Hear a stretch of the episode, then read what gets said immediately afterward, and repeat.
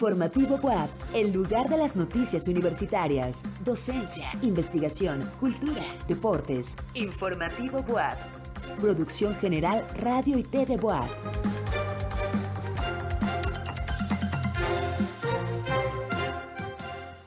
Es noche de viernes y usted no puede cerrar la semana sin conocer a detalle la información más importante del día. Por eso le invito a que nos acompañe durante los siguientes 30 minutos en Informativo WAP. Mi nombre es Enrique Moctezuma Malacara y estas son las noticias. Firma BUAP convenio de colaboración con el Consulado General de México en Nueva York. Mi gestión está comprometida con lograr condiciones dignas para todos los campus de nuestra institución, asegura la rectora María Lilia Cedillo Ramírez. La BUAP se posiciona en el segundo lugar nacional del Green Metric World University Ranking 2022. En la cultura, a través de una muestra fotográfica, conozcamos la historia de la colonia El Mayorazgo. ¿Quieres saber más? Quédate con nosotros en Informativo WAP. Y antes de entrar de lleno con la información, los invitamos para que nos sigan a través de las diferentes plataformas, arroba TV WAP en todas las redes sociales, canal 18.1 en TV Abierta y 118 de Megacable. Saludamos también a quienes nos escuchan en las diferentes frecuencias universitarias, Chignahuapan 104.3, Tehuacán 93.9 y Puebla 96.9 FM. Comenzamos. La rectora María Lilia Cedillo Ramírez asistió al segundo informe de labores del director de la preparatoria Simón Bolívar de Atlixco, David Raúl Aguilar Moctezuma. Daniela Silva nos presenta la información.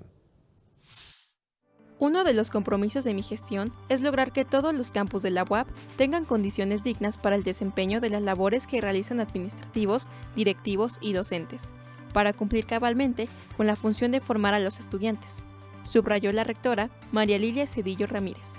Tras escuchar el segundo informe de labores del director de la preparatoria Simón Bolívar de Atlisco, David Raúl Aguilar Moctezuma reconoció el trabajo de esa comunidad en beneficio del desarrollo académico de esa escuela, que entre otros indicadores se plasma en el ingreso de sus egresados a licenciaturas complejas como biomedicina y biotecnología, en las cuales es docente.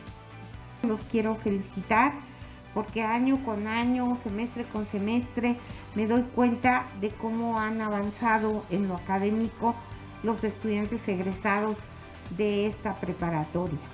Y obviamente decirles que, que vamos juntos, que vamos a trabajar mucho por esta preparatoria y que uno de mis mayores anhelos es que en todos los campus que tenemos de nuestra institución haya condiciones dignas del desempeño de las labores académicas que tenemos y que realizamos en el día a día. La rectora asumió el compromiso de responder a peticiones, como la edificación de una cafetería, el techado de una cancha deportiva y la adecuación de un inmueble ubicado en el centro de Atlisco para hacer un espacio cultural, mientras que para 2024 la construcción de una cancha de fútbol con pista de atletismo. Para Informativo WAP, Daniela Silva. Nuestra universidad firmó un convenio de colaboración con el Consulado General de México en Nueva York que impulsará, eh, impulsará actividades de atención a migrantes mexicanos en Estados Unidos, particularmente de los poblanos que residen en esa ciudad y Nueva Jersey. Elizabeth Juárez nos presenta los detalles. Tras la firma del convenio de colaboración entre la UAP y el Consulado General de México en Nueva York, la rectora María Lilia Cedillo Ramírez afirmó que esta vinculación permitirá a los migrantes residentes en esta urbe de Estados Unidos, principalmente poblanos, concluir sus estudios de preparatoria y licenciatura. A mí me da mucha alegría poder participar de esta firma porque se abre la posibilidad para nuestros compatriotas de poder terminar sus estudios y ahora se abre esa posibilidad. Gracias, señor cónsul, por abrirles esa oportunidad, por cambiar vidas, porque es eso. Vamos a, cambiar vidas de jóvenes y de adultos que están allá a través de diversos programas que ya hemos estado platicando de ellos hace unos momentos y que yo estoy segura que van a ser muy exitosos. El citado convenio tiene como propósito impulsar actividades tendientes a la atención de los migrantes mexicanos que se encuentran en Estados Unidos, particularmente de los poblanos que residen en Nueva York y Nueva Jersey, mediante el esfuerzo colaborativo de la UAP y la Secretaría de Relaciones Exteriores. Así también, promover y difundir programas, planes de estudio y proyectos de investigación de la UAP con universidades e instituciones norteamericanas. Para Informativo UAP, Elizabeth Juárez. La Coordinación General de Desarrollo Sustentable y la Facultad de Arquitectura invitan al recorrido Caminando por Ciudad Universitaria en celebración por el 54 aniversario de la entrega de este campus, donde conocerás su historia a través de la arquitectura. La próxima salida es el 25 de enero a las 16 horas. No hay costo y es para todo público. Regístrate en cordarquitecturafabuap.correo.buap la UAP se posiciona en el segundo lugar nacional del Green Metric World University Ranking 2022. Nuestro compañero Jorge Márquez nos presenta los detalles. La Benemérita Universidad Autónoma de Puebla nuevamente está posicionada en el segundo lugar a nivel nacional en el Green Metric World University Ranking 2022 sobre campus verdes y sostenibilidad ambiental, donde se evalúan 39 indicadores en seis ejes en el cual se miden los programas y las políticas de las universidades de todo el mundo en materia de sostenibilidad.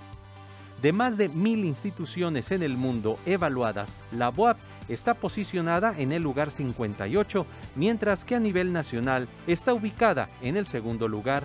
El logro de, es resultado, este logro es resultado de toda la serie de programas que hemos estado enfocando, eh, yo diría con un correcto uso de los recursos y el cuidado del medio ambiente, así como la puesta en marcha de políticas de sustentabilidad y de gestión ambiental en el cambio de comportamiento de nuestra comunidad universitaria. Eso yo creo que es lo más importante en términos generales que, este, que hemos logrado en este, insisto, nuevamente segundo lugar que hemos ocupado a nivel nacional de Campus Verdes en este ranking internacional.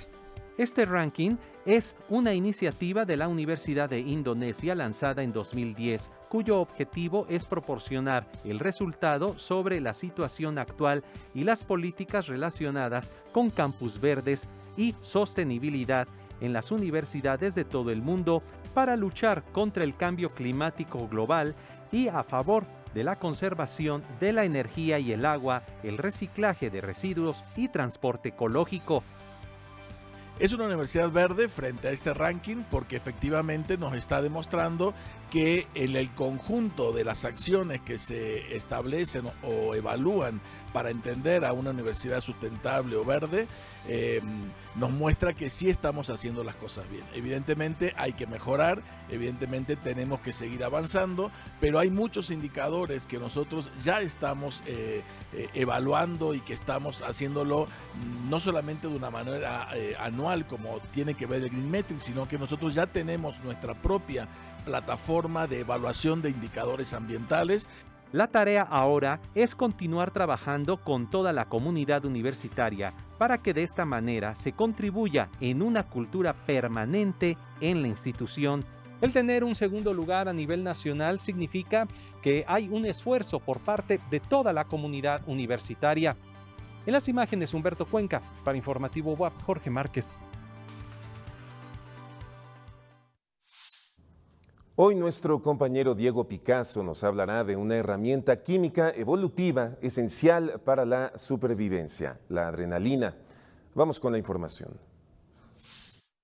La adrenalina, también conocida como epinefrina, es un compuesto químico que se relaciona con situaciones intensas en las que se pueden experimentar emociones elevadas que nos exigen estar alerta es producida por las glándulas suprarrenales y distribuida en el cuerpo a través del torrente sanguíneo. Sin embargo, para poder ser segregada requiere de otra sustancia, la acetilcolina, otro neurotransmisor ubicado en el cerebro.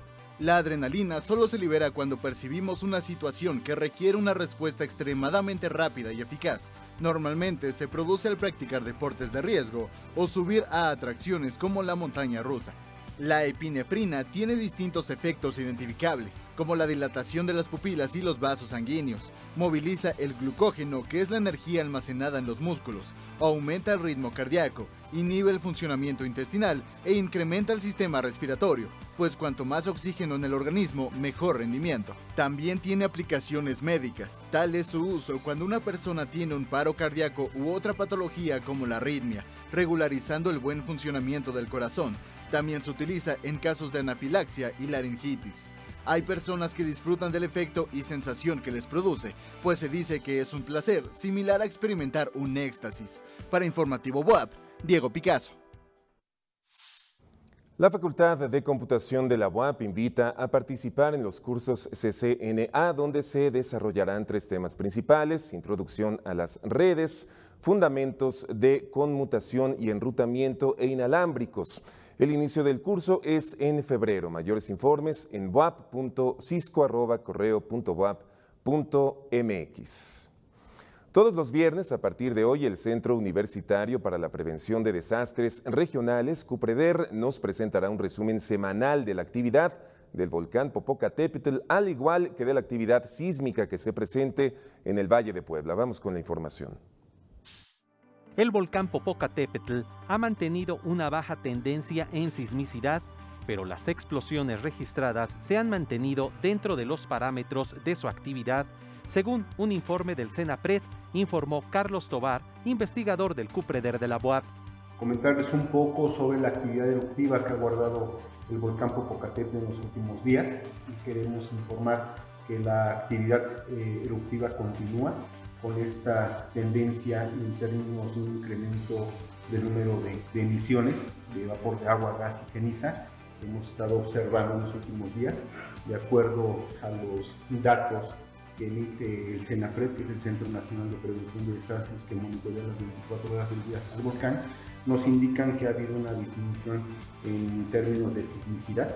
Se habían detectado el día lunes eh, aproximadamente 5 horas en lo que va del día lunes y que en estos momentos ha detectado solamente hoy. Es decir, hay una disminución de la sismicidad que se está midiendo en el, en Las explosiones se registraron del día lunes al día de ayer 10, eh, de, entre baja intensidad a moderada, las cuales algunas hubo material incandescente que arrojó el volcán y que se pudo observar desde las cámaras que tienen instaladas al propio Senapred alrededor del mismo. En caso de que haya en estos días eh, una emisión importante de ceniza, pues seguramente para los municipios del sector noreste va a estar cayendo este material. Me refiero a los municipios de San Nicolás de los Ranchos, Calpan, Cholula, incluso la propia ciudad de Puebla, dependiendo de, la velocidad del viento que haya en el momento en que esté presentándose esa emisión. Las palomitas son de las botanas más consumidas en todo el mundo y además unas fieles acompañantes en las salas de cine. En la siguiente nota te explicamos su proceso químico. ¿Qué es lo primero que se te antoja en una noche de cine? Palomitas, ¿verdad? El maíz palomero se compone de tres secciones, el germen, endospermo y pericarpio, que también se conoce como casco, y su grosor es lo suficientemente delgado para poder abrirse. Existen diversos tipos de granos, pero solo las palomitas de maíz revientan debido a sus características tan peculiares y son 100% de origen mexicano, aunque en la actualidad solo el 10% de esta semilla se cultiva en México por pequeños productores. Pero, ¿cómo logran explotar? Luego de pasar por un secado de 12 meses, el agua del grano se reduce al 14%. En cada maíz queda una gota de agua cubierta por un círculo de almidón blando, cuando se expone al fuego, el agua se evapora y la cáscara se abre liberando el vapor. El resultado final es que el almidón se infla y al chocar con el aire frío se producen las formas tan peculiares que conocemos como palomitas. Algunos datos interesantes es que el agua debe alcanzar los 100 grados centígrados antes de reventar y la presión debe ser de 135 libras por pulgada. Por esta razón, las palomitas salen disparadas haciendo pop. Es así como después podemos disfrutar de su color amarillo, su textura suave y esponjosita, y del delicioso sabor de las palomitas. Las palomitas se comercializaron a finales del siglo XIX. La primera máquina de palomita fue inventada en 1885 por Charles Creders. Más tarde, a principios del siglo XX, se popularizaron en el cine.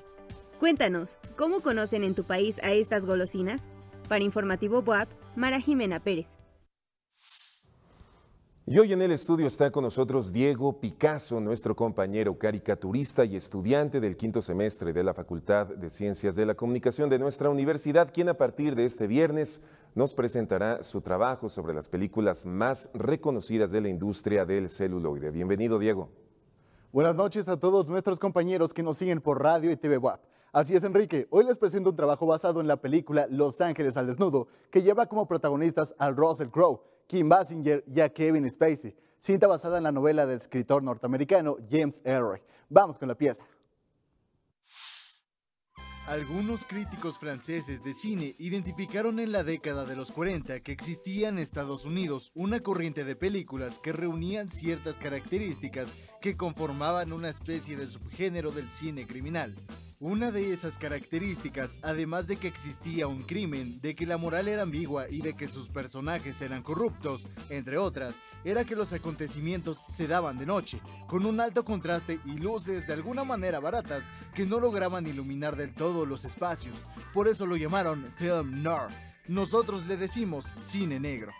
A pesar de que no se considera formalmente que ninguna película posterior a los años 50 pueda ser considerada film noir, sus formas han sido retomadas una y otra vez en el cine de recientes décadas. Una de sus representantes más brillantes es Los Ángeles al Desnudo, película de 1997 dirigida por Curtis Hanson, que narra el descubrimiento de una sofisticada red de prostitución encubierta por la policía de Los Ángeles a mitad del siglo pasado, mostrando un lado oscuro de la ciudad de los grandes estudios de Hollywood en su época dorada. La película es brutal y espectacular en todo sentido. Para empezar, logra mantener un crescendo, un constante aumento de la tensión durante sus más de dos horas de duración, durante el cual el espectador va teniendo sorpresas insospechadas que develan poco a poco la trama hasta un memorable final. En medio de todo ello, hay que destacar que el reparto es uno de los más interesantes de aquella década. Se trata sin duda de la última gran película en la que actuó Kim Basinger y la mejor de su carrera además. Kevin Spacey, hoy ausente de la pantalla por terribles motivos, se lucía en aquel momento como uno de los mejores actores de su generación, al tiempo que se presentaban dos nuevas promesas, por primera vez como los grandes actores que son el británico Guy Pearce y el neozelandés Russell Crowe, quienes brillan a la par en esta película. Los Ángeles al Desnudo no emula el film noir solo en su fondo, en su estructura y en la conformación de sus personajes, sino también en su forma. El director Curtis Hanson utiliza ciertos ángulos y movimientos de cámara que invariablemente hacen recordar a aquellas películas de la época, y aunque no está filmada en blanco y negro, logra imitar en diferentes momentos la iluminación característica del subgénero, haciendo un homenaje al cine negro que sacia prácticamente toda expectativa. Es curioso señalar que esta película, con toda su grandeza, fue eclipsada en su año de estreno y sobre todo la temporada de premios, porque se le atravesó un transatlántico llamado Titanic que arrasó con todo a su paso. Aún así logró ganar el Oscar a Mejor Guión Adaptado y por otro lado fue seleccionado oficial en la competencia por la Palma de Oro del Festival de Cannes.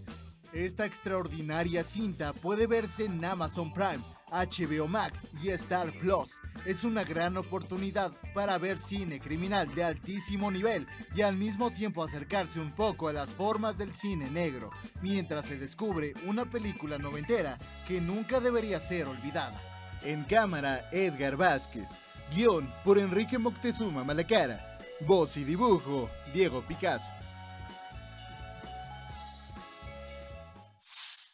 Google se suma a los recortes masivos realizados en las últimas semanas por varios gigantes tecnológicos. Esta y más notas en nuestra sección internacional.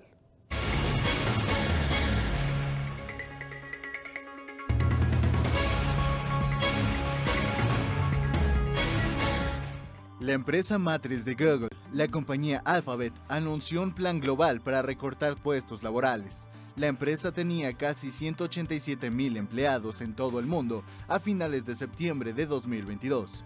En Estados Unidos, los empleados despedidos recibirán al menos 16 semanas de salario, su paga extra de 2022 y la paga de vacaciones y 6 meses de cobertura de salud.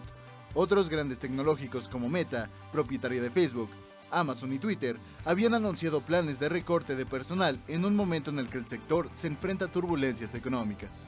El Departamento del Tesoro de los Estados Unidos comenzó a tomar medidas para evitar un incumplimiento de pago de la deuda del gobierno.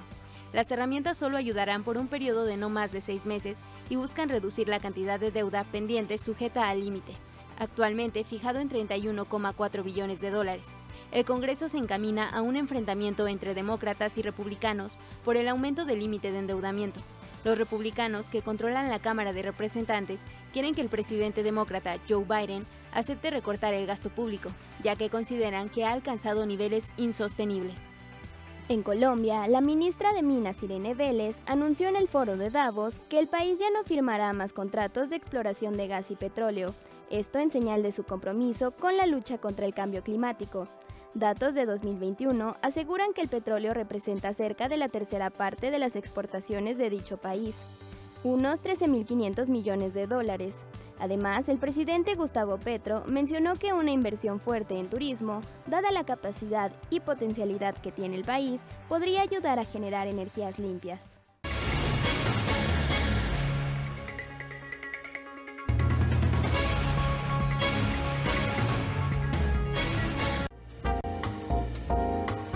Informativo Boab, Cultura. La zona de mayorazgo inicia su desarrollo desde el periodo virreinal en el que se estableció el molino de San Cristóbal. Fue hasta el siglo XIX que con la instalación de una fábrica textil que tenía el patrocinio de San José dio origen a la colonia El Mayorazgo. Esta es la historia de hoy que nos presenta nuestro periodista cultural Carlos Maceda. Buenas noches, Enrique, amigas y amigos. Si aún no tienes planes para este fin de semana, tenemos esta opción Así que les recuerdo que mañana sábado se inaugura la exposición Mundo Verdurástico y otros paralelos gráficos. Esta muestra presenta la obra gráfica de Javier Aguilar que podrán visitar en Cenit Art, ubicado en la 18 Oriente 425, Colonia San Francisco. La cita es a las 18 horas, así que allá nos vemos y con el fin de conocer la historia y fomentar la identidad de los colonos, vecinos de la actual mesa directiva organizaron la exposición Mayorazgo, una tierra para sembrar sueños. En la siguiente nota les comparto los detalles. Fue en el siglo XX cuando nació la colonia El Mayorazgo, resultado de los espacios que ocuparon los obreros de la fábrica textil. Entonces así se inauguran las primeras casas en forma en el año de 1940, eh, formándose así de manera oficial la, colonia de mayorazgo y con ello poco a poco los edificios e instituciones que obligaban a los obreros de los vecinos a cubrir sus necesidades, ¿no? como por ejemplo escuelas, templos, eh, un centro de salud, eh, una zona recreativa como el Parque Atoyac o en su momento lo que fue el Parque José de la Mora, muchísimos años más adelante pues un edificio con un auditorio para su sindicato, más adelante un mercado, en fin. La historia de esta colonia se registra en la muestra fotográfica que presenta un poco del acervo con que cuenta su cronista. Estamos este, exhibiendo 60 fotografías que son parte de un acervo que tengo a mi cuidado, que es el acervo pues, de la colonia.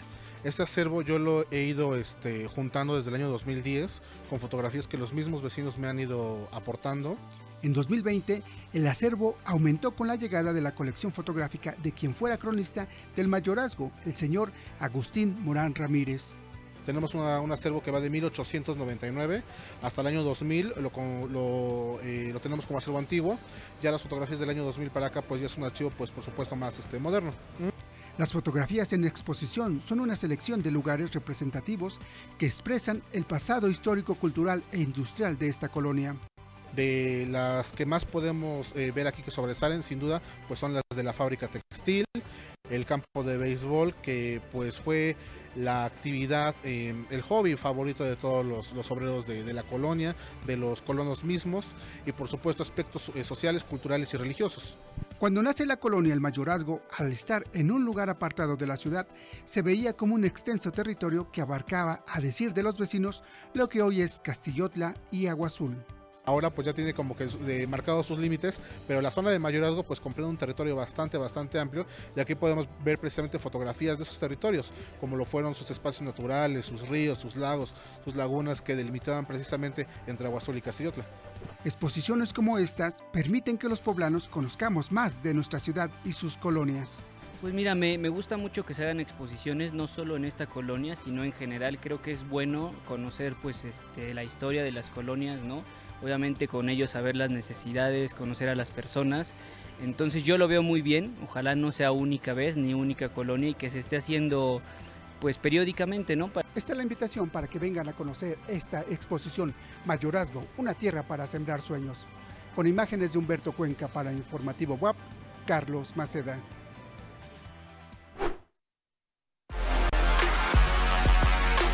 Informativo WAP, Deportes. Y en los deportes vamos con los detalles de la activación física que se realizó en el Complejo Cultural Universitario con la entusiasta participación de decenas de universitarios. Adelante con la información de nuestra compañera Mara Pérez.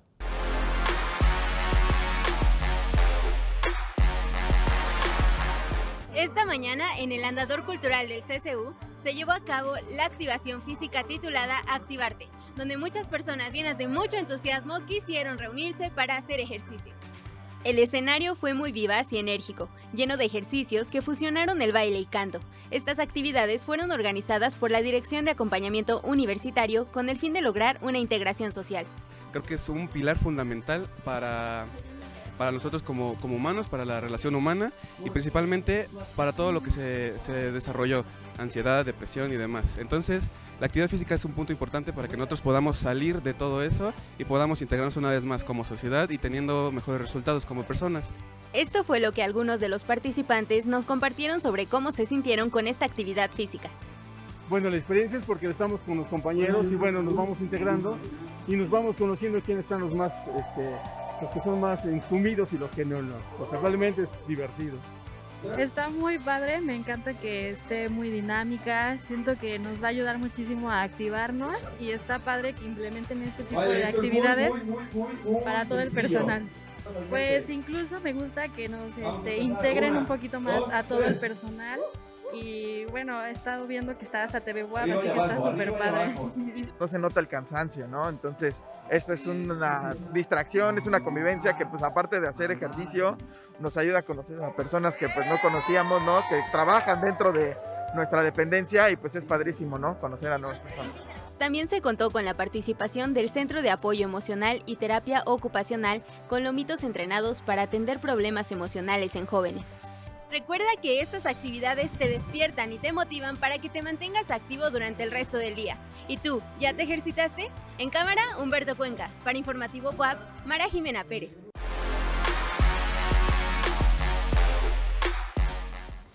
Por primera vez en más de 60 años la población de China disminuyó, pues la tasa de natalidad cayó a niveles históricos y esto apunta a una crisis demográfica en el país más poblado del mundo. Paula Mora nos presenta la nota.